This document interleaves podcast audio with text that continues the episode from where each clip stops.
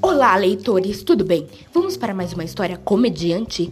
Sim, uma grande história comediante. Quer dizer, suspense. A história é impactante deixa a gente intrigante. Agora não vamos perder mais tempo. Pegue a sua pipoca e venha comigo. Meu tio Júlio, essa será a história podcaster de hoje. Então vamos começar?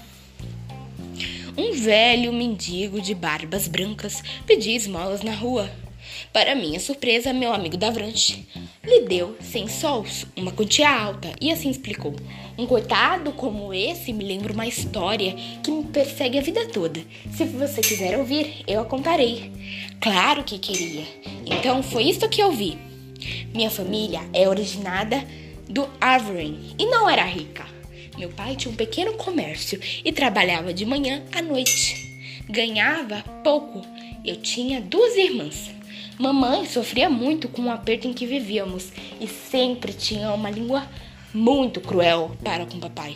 Um pobre homem nada respondia. Apenas se encolhia diante das broncas. A submissão é a covardia dele. Sempre me magoaram profundamente. Mas era um garoto, não tinha direito de opinar. Isso não impedia minha revolta, mas em silêncio. Economizávamos em tudo Nunca aceitávamos um jantar para não ter que retribuir, aproveitarmos os restos de comida para o dia seguinte. Minhas irmãs costuravam as próprias roupas, faziam-se cenas pavorosas por causa de botões perdidos ou calças rasgadas. Aos domingos, porém, íamos passear pelos cais, vestindo nossas melhores roupas.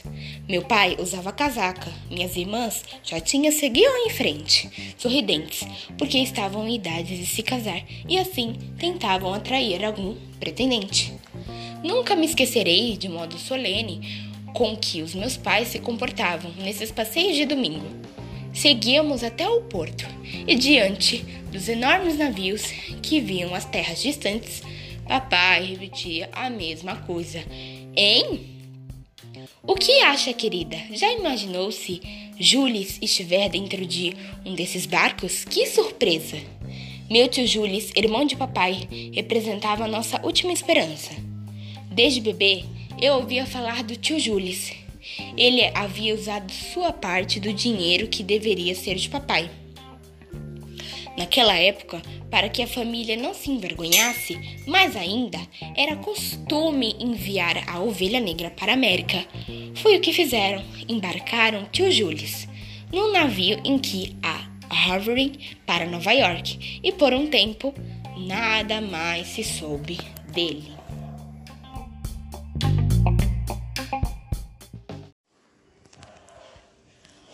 Porém, chegou uma carta Parece que meu tio Julius começou a negociar com não sei o que e dizia juntar dinheiro. Em breve pretendia recompensar a família.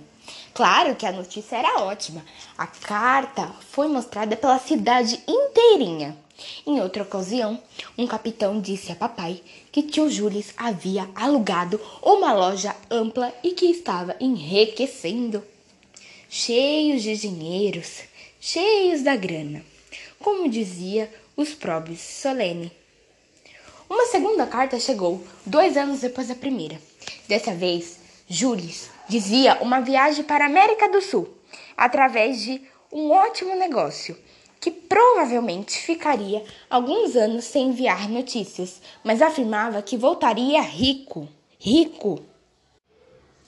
Com efeito, durante 10 anos, não teve notícias de tio Julius. Por isso, nos passeios domicais, papai sempre vinha com aquele alegre possibilidade. Era como se tio Julius pudesse aparecer nos covés e acenando o lenço através nos mais ricos dos futuros. Por aquela época, minha irmã mais nova estava com 20 anos e a outra 26 não se casavam, e isso era outro motivo de desgosto para os meus pais. Afinal, apareceu um pretendente para mais nova. Era um empregado de banco, sujeito trabalhador, embora não fosse rico. Tenho a certeza de que a carta do tio Jules, exibida certa noite, apressou a decisão do rapaz em marca a data do casamento. A família combinou que, após o casamento, todos iríamos fazer uma pequena viagem até Jersey. Jersey era a excursão ideal para os pobres e é uma ilha próxima a Havre, mas pertence à Inglaterra. Dá a pretensão de que visitou terra estrangeira. Todos concentramos os maiores esforços para que a viagem fosse inesquecível, mas como realmente acabou sendo. Embarcarmos a todo vapor. O mar estava liso, como uma mesa de mármore verde. Víamos as costas distanciando-se. Estávamos tão orgulhosos com a nossa aventura. Meu pai, especialmente, sua casaca brilhava e o cheiro de benzina, que sempre era usada para tirar as manchas, ficou marcado na minha lembrança.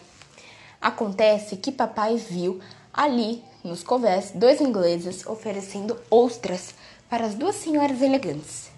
O marinheiro sujo e maltrapilha, quer dizer, maltrapilho, abria as conchas e entregava aos cavalheiros. As mulheres viam aquelas pérolas e já pensavam em fazer colares. Sim, olha como é que era o povo daquela época.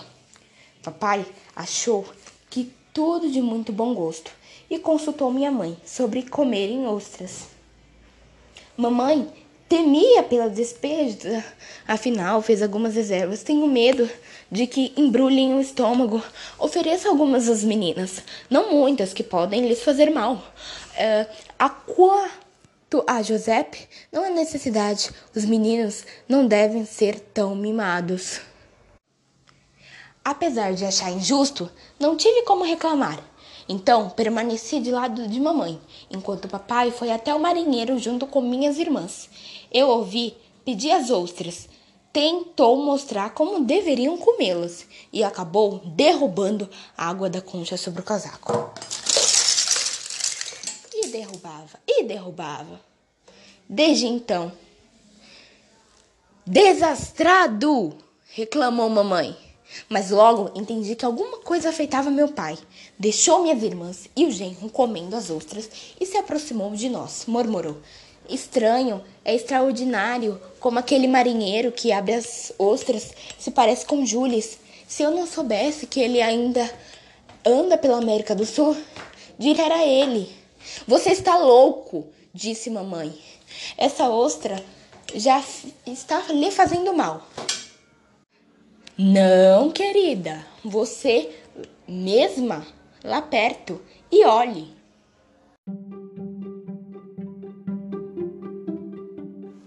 Mamãe disfarçou um pouco e se aproximou do marujo. Voltou ao nosso encontro, indignada. Ordenou a papai: vá pedir informações ao capitão agora. Creio que é ele mesmo. Seja discreto, só falta esse patife cair nos nossos braços agora. Acompanhe meu pai no encontro com o capitão. Conversaram um pouco sobre amenidades. E afinal, papai se mostrou interessado pelo marinheiro, que lhe parecia familiar. Então ouvimos: é um velho francês que eu encontrei na América no ano passado e a quem repatriei, disse o capitão. Ao que me aparece, tem parentes no Avery, mas não quer voltar para junto deles, pois lhes deve dinheiro. Chama-se Jules. Parece que chegou a fazer fortuna na América, mas o senhor bem se vê a quem ficou reduzido. Meu pai ficou pálido. Suas mãos tremiam, tremiam e tremiam. Ele dizia que estava com frio, mas muitos diziam que ele estava com medo. Voltamos até onde estava a mamãe e lhe demos a má notícia. Que faremos? Que faremos? dizia papai transtornado. Mamãe respondeu rapidamente: É preciso afastar as meninas, já que está a par de tudo. Josepe vá ah, chamá-las. É preciso tomar cuidado para que nosso genro nada perceba. Que catástrofe! Meu pai parecia desesperado. Bem, eu desconfiava que aquele gatuno não ia fazer coisas que pre prestasse. Mamãe estava furiosa como se fosse possível esperar algo de bom de meu pai passou a mão pela testa, ai, como dizia quando ouvia as terríveis broncas da esposa. Mamãe abriu a bolsa e tirou de lá uma moeda de cem sóis. Enviou a moeda em minha mão, dizendo: Vá pegar as outras, Giuseppe. Só falta agora esse mendigo nos reconhecer.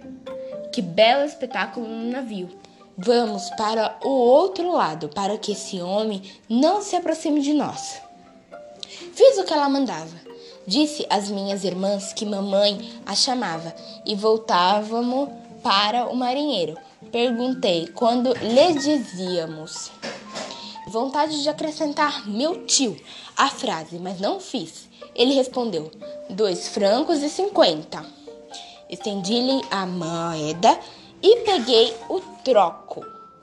Quer dizer, o troco. Olhei bem para aquela pobre mão de marinheiro, toda enrugada, e ele fixamente seu rosto, um rosto envelhecido, gasto, triste, abatido, enquanto dizia comigo mesmo: É meu tio, irmão do pai, meu tio. Deu-lhe dez sóis de gorjeta, agradeceu-me. Que Deus o abençoe, meu rapazinho. Havia em sua voz a entonação do pobre que recebe esmola. Imaginei se a, na América não teria mendigo. Quando entreguei os, o troco, a minha mãe lá se espantou.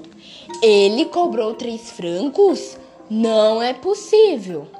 Dei-lhe dez sous de gorjeta, que assombrou o de mamãe criticou entre os dentes para não despertar atenção. Você está louco, Giuseppe? Dar dez sós para aquele homem, para aquele mendigo? Pois bem, a viagem chegava ao fim. A ilha de Jersey estava próxima. Antes de descer do navio, tive o impulso de ver uma ótima vez meu tio. Mas o marinheiro havia desejado, sem dúvida, o pobre homem descerá ao fundo do porão onde morava. Na volta, meus pais pegaram outro navio para não correrem o risco de encontrarmos tio Jules. Meu amigo da Brunch olhou fixamente para mim. Ele olhava fixamente, fixamente mesmo. Guardou a carteira no bolso e deu um sorriso triste antes de concluir. Nunca mais vi o irmão de meu pai. E aí está o motivo porque, às vezes, você me verá dando esmolas de cem solos aos velhos mendigos.